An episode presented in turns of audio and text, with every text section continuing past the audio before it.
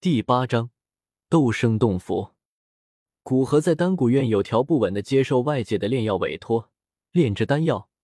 在这样修炼、炼药、斗气消耗大半、修炼的循环下，快速掌握着体内那暴涨的斗气，再加上炼制的丹药都是七四丹雷以上的丹药，所以他的炼药术也在以一个颇为稳定的速度提升着。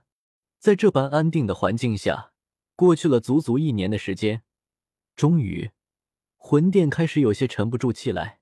主要是魂清圣者有些沉不住气，他可是在店主面前说过。能抓古河过来，但是现在一两年过去了，不要说抓到古河的人，连古河出行的消息都不知道。魂清圣者也是颇为憋闷。古河一直躲在圣丹城里，面对一个这样宅的人，他是狗咬刺猬，无从下手。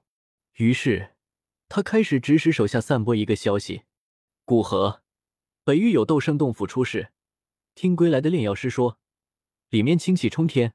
对修炼很有帮助，哪怕现在洞府还没有彻底开启，都有无数人待在那洞府附近，吸收清气修炼。听说那斗神洞府是千年前菩提圣者的，他在千年前得到菩提心，从一个普普通通的斗尊，不过五年的时间，便从斗尊五星直接突破至斗圣。在他成为斗圣后，一举将当时一流势力魔剑山连根拔起，从而威名远扬。特别是他手中有一个蒲团，听说是用菩提树下的枝条编织而成的。这东西不仅对突破斗圣大有帮助，连斗圣之后的修炼也有一些帮助。很多人猜测，若是这个斗圣洞府是菩提圣者的，里面很有可能会有这个由菩提树枝干编织而成的蒲团。在古河继续炼制丹药之时，玄空子突然找上门来，颇为神秘的对他说道：“哦，那挺有意思的。”古河点点头，并没有什么激动之色。能对突破斗圣有帮助的蒲团，对已经突破的他来说，并没有什么意义。至于之后对修炼有帮助，对他也没什么吸引力。若是他需要，他能一年提升几星，所以古河显得并不感兴趣。不过玄空子不这么认为，他还以为古河是终极半圣。所以想帮古河得到菩提树枝做成的蒲团，帮助他突破斗圣级别。当然，他还有更深一层的考虑，那便是蒲团可以多次使用，等他突破斗圣之时也可以用到。古河，我与玄一天雷子陪你一起去，一定将这蒲团取回来。玄空子脸色严肃的对古河说道。见玄空子这般热情，他略一想便明白。不过。玄空子帮他很多，将那所谓的菩提圣者的蒲团取来送给玄空子也是个不错的选择。于是古河没有多想，点点头。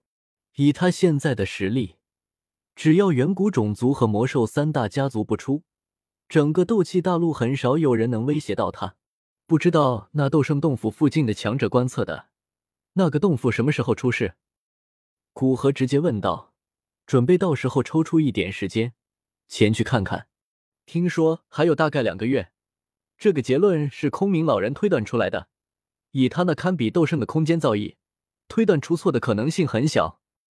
见古河终于动心，玄空子脸上也是露出一丝笑意。好，那我们在洞府开启提前三天出发吧。古河点点头，确定下前往的时间。对于古河时间的安排。玄空子有些迟疑，不提前一些时候去看一下周围的环境吗？若是被别人布下陷阱，我们想要逃离还是很困难的。有菩提圣者的名头，这次吸引过去的都将是中州顶尖的强者，也许一些宗门的老怪物都会忍不住前去，所以我们最好还是谨慎一点。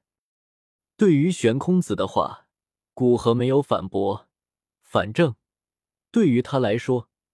只要不是同级的强者，那来多少都是土鸡瓦狗，所以对于时间的安排并不在意。不过，若是玄空子不放心的话，还是随他。最终，玄空子定下提前半个月前去那处出事的斗圣洞府。古河没有意见，直接同意下来。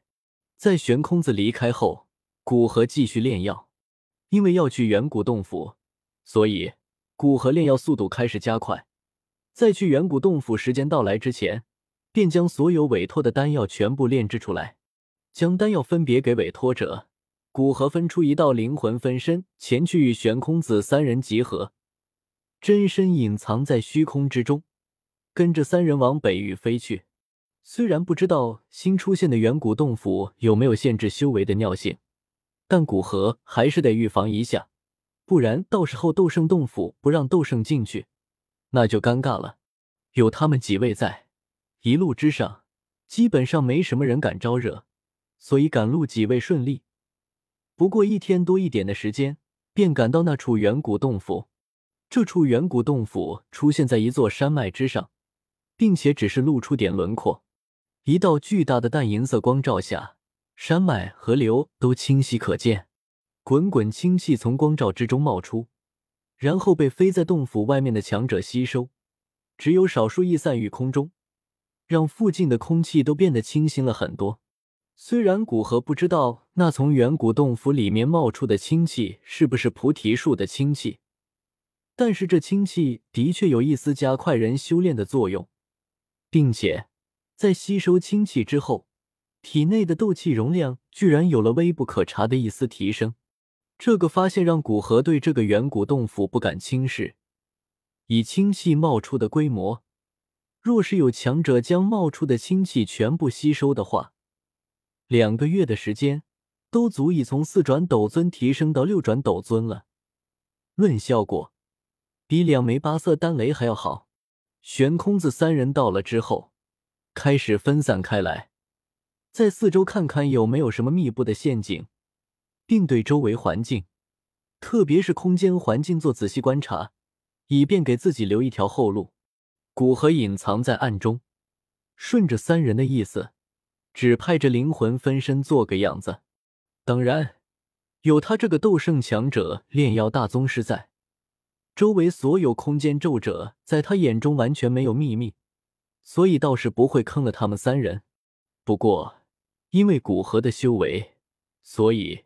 他只是每天给玄空子说一部分，表面他在认真探测，而对于古河的修为，玄空子三人也不宜有他。